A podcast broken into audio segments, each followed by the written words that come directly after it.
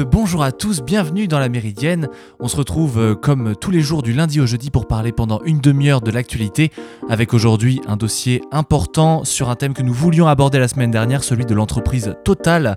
Euh, on va en parler en milieu d'émission, et comme chaque lundi en fin d'émission, on va retrouver notre cher Benjamin avec la chronique sport. Et avant toute chose, je vous propose qu'on fasse le tour de l'actualité de ce lundi 25 octobre.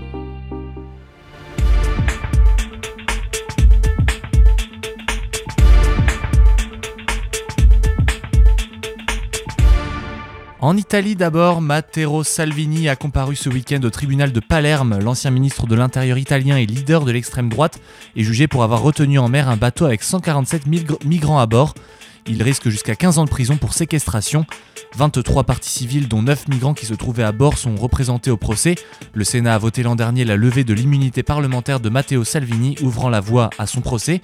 Ce dernier, quant à lui, assure avoir agi pour le bien de l'Italie et pour dissuader les migrants de s'embarquer depuis les côtes africaines pour une dangereuse traversée de la Méditerranée, soulignant que la décision avait été validée par le gouvernement de l'époque et Giuseppe Conte. À Hong Kong maintenant, on a appris ce matin que Amnesty International avait décidé de quitter leurs locaux sur place par crainte de représailles. En effet, une loi sécurité nationale rend impossible pour les organisations de défense à Hong Kong des droits humains de travailler librement. L'ONG dispose de deux bureaux, sa section locale et son quartier général régional pour l'Asie du Sud-Est et le Pacifique. La, section locale fermera le 31 octobre et le bureau régional d'ici fin 2021. Tout comme Amnesty International, de nombreuses associations ont été obligées de se saborder par peur d'être inquiétées par les autorités.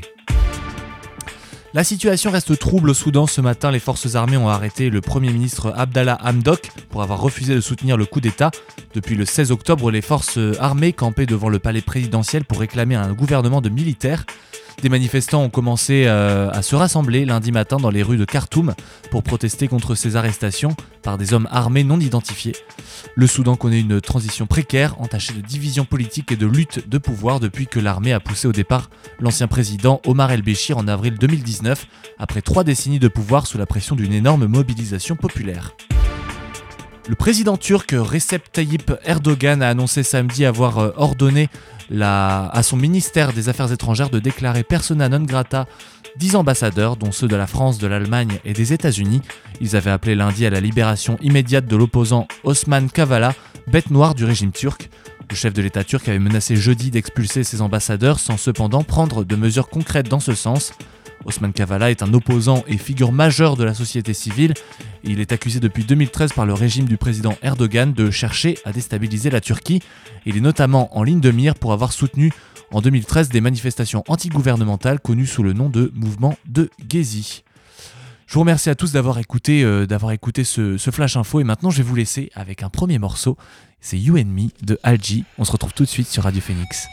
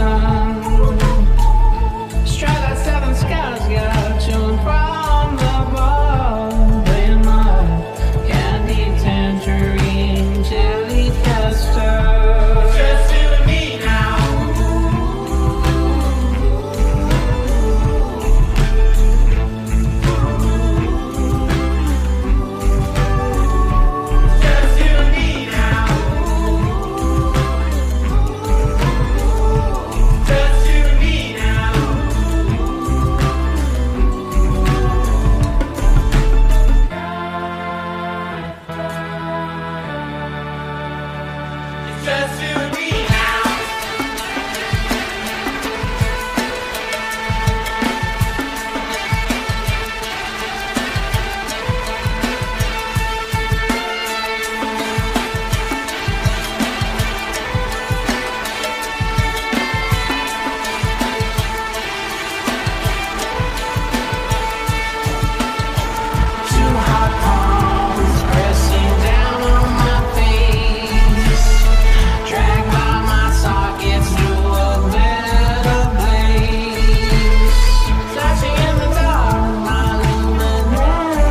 it's home.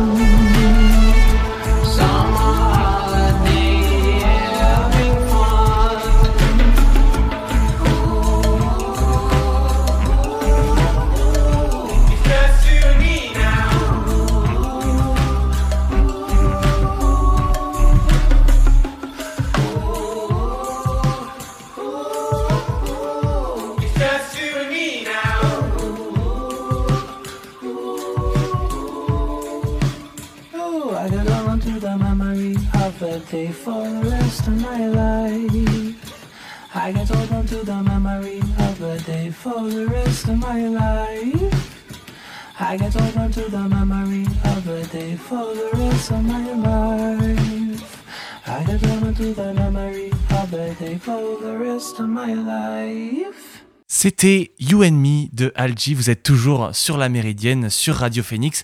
Et on va maintenant passer au dossier du jour. C'est un dossier euh, assez complexe que l'on a, on a appris cette information la semaine dernière.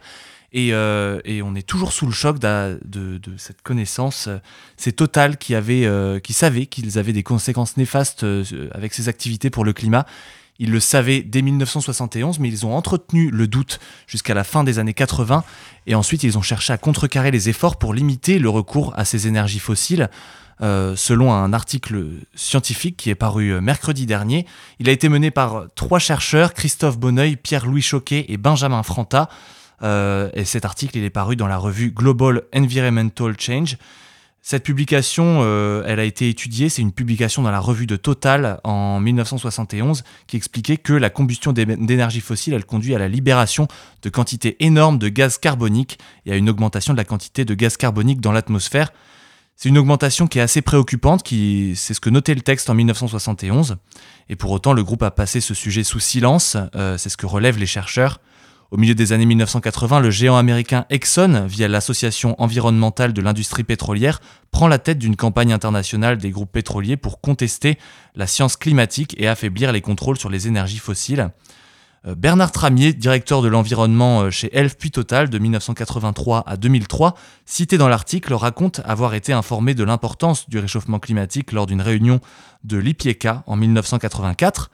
Deux ans plus tard, il alerte le comité exécutif d'Elf, disant Il est donc évident que l'industrie pétrolière devra une nouvelle fois se préparer à se défendre.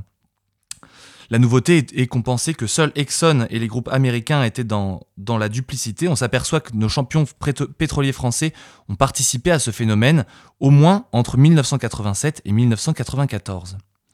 Parallèlement, Total et Elf ont fait pression avec succès contre les politiques qui visaient à réduire les émissions de gaz à effet de serre tout en cherchant à se doter euh, d'une crédibilité environnementale à travers des engagements volontaires. C'est ce qu'avance l'étude de mercredi dernier. À la fin des années 90, l'approche elle change. Les experts climat de l'ONU, le GIEC, publient leur premier rapport en 1990 et le sommet de la Terre à Rio, qui a lieu en 1992, débouche sur l'adoption de la Convention euh, des Nations Unies sur les changements climatiques et le protocole de Kyoto est adopté en 1997. Alors, l'industrie pétrolière française cesse de remettre en cause publiquement les sciences climatiques, mais continue à augmenter ses investissements dans la production pétrolière et gazière et d'insister sur l'incertitude en minimisant l'urgence climatique. Et il cherche à détourner l'attention des énergies fossiles comme cause première du réchauffement. Vers le milieu des années 2000, nouvelle stratégie. Le groupe Total, qui a absorbé ELF en 1999, accueille une conférence sur le changement climatique en septembre 2006 son PDG de l'époque, Thierry Desmarais, connaît la réalité du changement climatique et les conclusions du GIEC. Total commence alors à promouvoir une division des rôles entre la science et les affaires, où la science décrit le changement climatique et les entreprises prétendent le résoudre? Ils revendiquent ainsi leur légitimité à influer sur les politiques publiques et euh, les entreprises mettent en avant la transition énergétique. Dans une réponse transmise à l'AFP avant la publication de l'article scientifique, le groupe déclare La connaissance qu'avait Total Energy du risque climatique euh, n'était en rien différente de la connaissance émanant de publications scientifiques de l'époque. Les dirigeants de Total reconnaissent l'existence du changement climatique et le lien avec les activités de l'industrie pétrolière. Et depuis 2015, la société a pour objectif d'être un acteur majeur de la transition énergétique. Une étude de 2017 a montré que le groupe pétrolier américain ExxonMobil savait depuis les années 80 que le changement climatique était réel et causé par des activités humaines, mais le groupe s'était vertu pendant des années à entretenir le doute sur cette réalité, trompant ainsi ses actionnaires et ses citoyens. On va encore se quitter quelques petites minutes avec un deuxième titre, il s'agit de Beyond de Cooking Soul sur Radio Phoenix. Cooking soul. Willie the Kid. I'm international, man. I mean, like the real international, you know what I'm saying? I never been out the hood, I ain't talking about my clothes come from Italy or my champagne come from France or, you know what I mean? My diamonds come from Africa. I'm really man. I'm a lunatic, ticking time bomb, a ticking time bomb. You get your shooters hit. I might hit your baby mom, she get a hooters lick. A family guy, paid like computer Schmidt. Yeah, y'all niggas living on computers. I do shit for real, off white, computer. I ain't pushing nothing but the limit though. Push the envelope like the mailman. I'm steady trying to tell brand. I'm a stickler.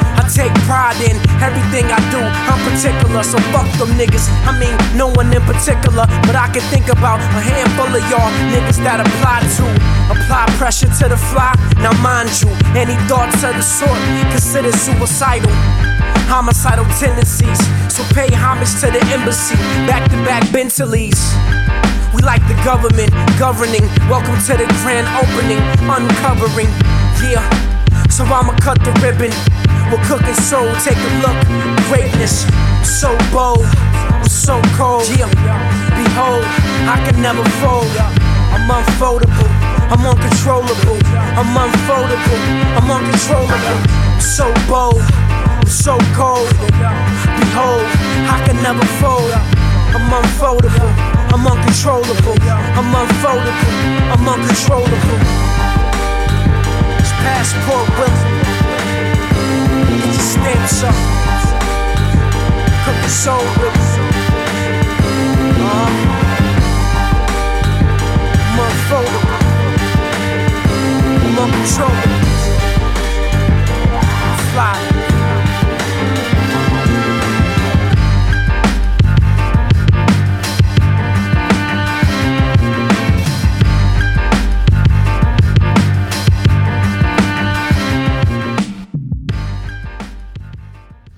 C'était Beyond de Cooking Soul. Vous êtes toujours sur la Méridienne, vous êtes toujours sur Radio Phoenix. Et comme chaque lundi, je le disais en préambule de cette émission, euh, chaque, comme chaque lundi, vous allez retrouver notre cher chroniqueur sport, Benjamin, qui va nous faire le tour de l'actualité sportive du week-end.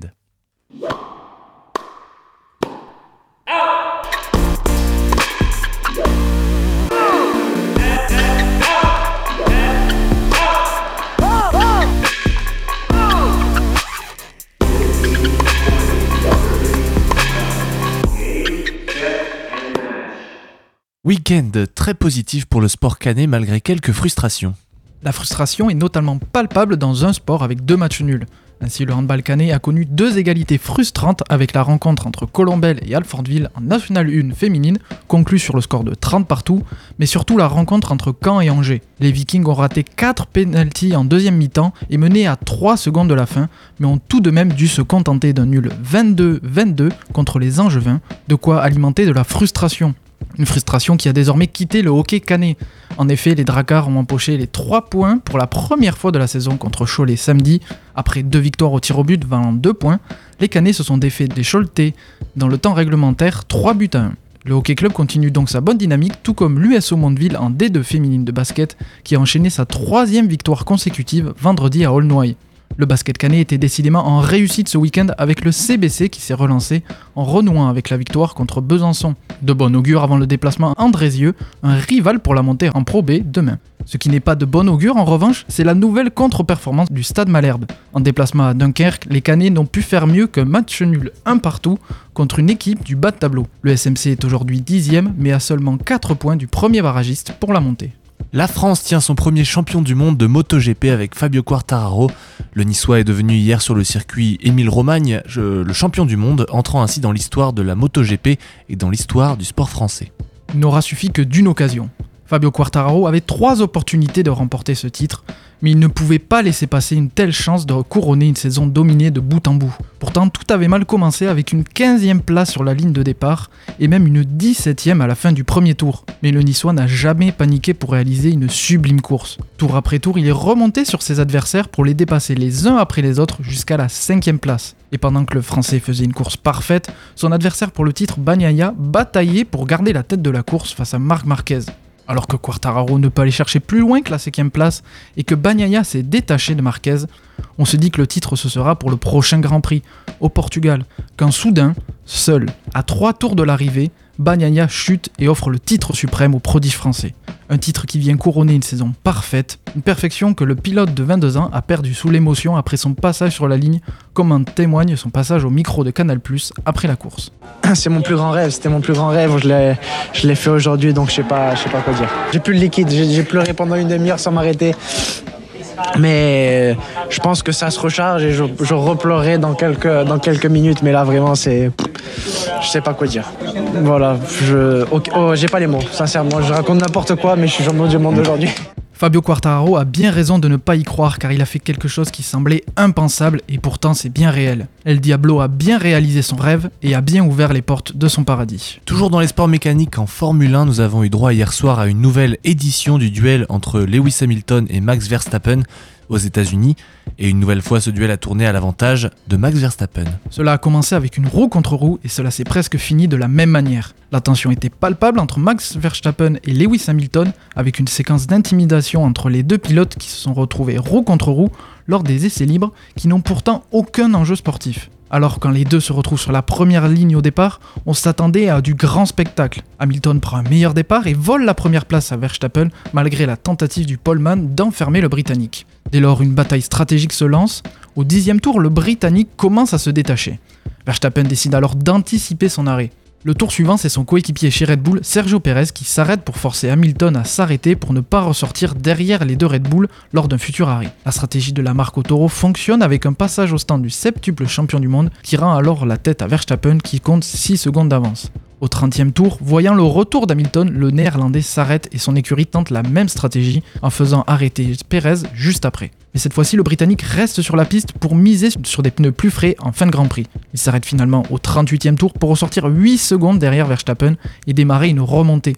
Au volant de sa Mercedes, il arrive à revenir autour de la seconde dans les deux derniers tours, mais jamais assez proche pour pouvoir attaquer et termine deuxième, quelques mètres derrière Verstappen sur la ligne d'arrivée. Une nouvelle victoire pour le néerlandais, qui compte désormais 12 points d'avance sur Hamilton à 5 grands prix de la fin. Les États-Unis maintenant sont en plein cœur d'une période annuelle incroyable. Ils sont dans la période de, l'année où ils ont le choix entre les quatre sports majeurs, le foot américain, le basket, le hockey et le baseball.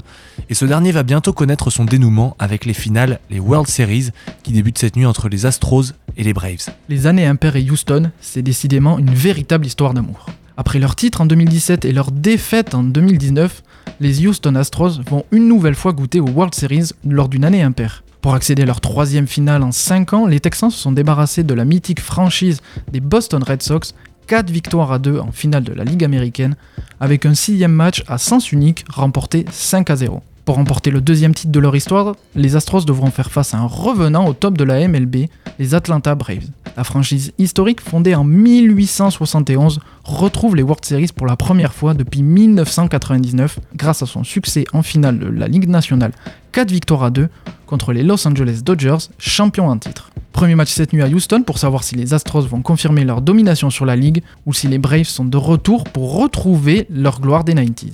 Fabio Quartararo n'a pas été le seul représentant français à exceller ce week-end.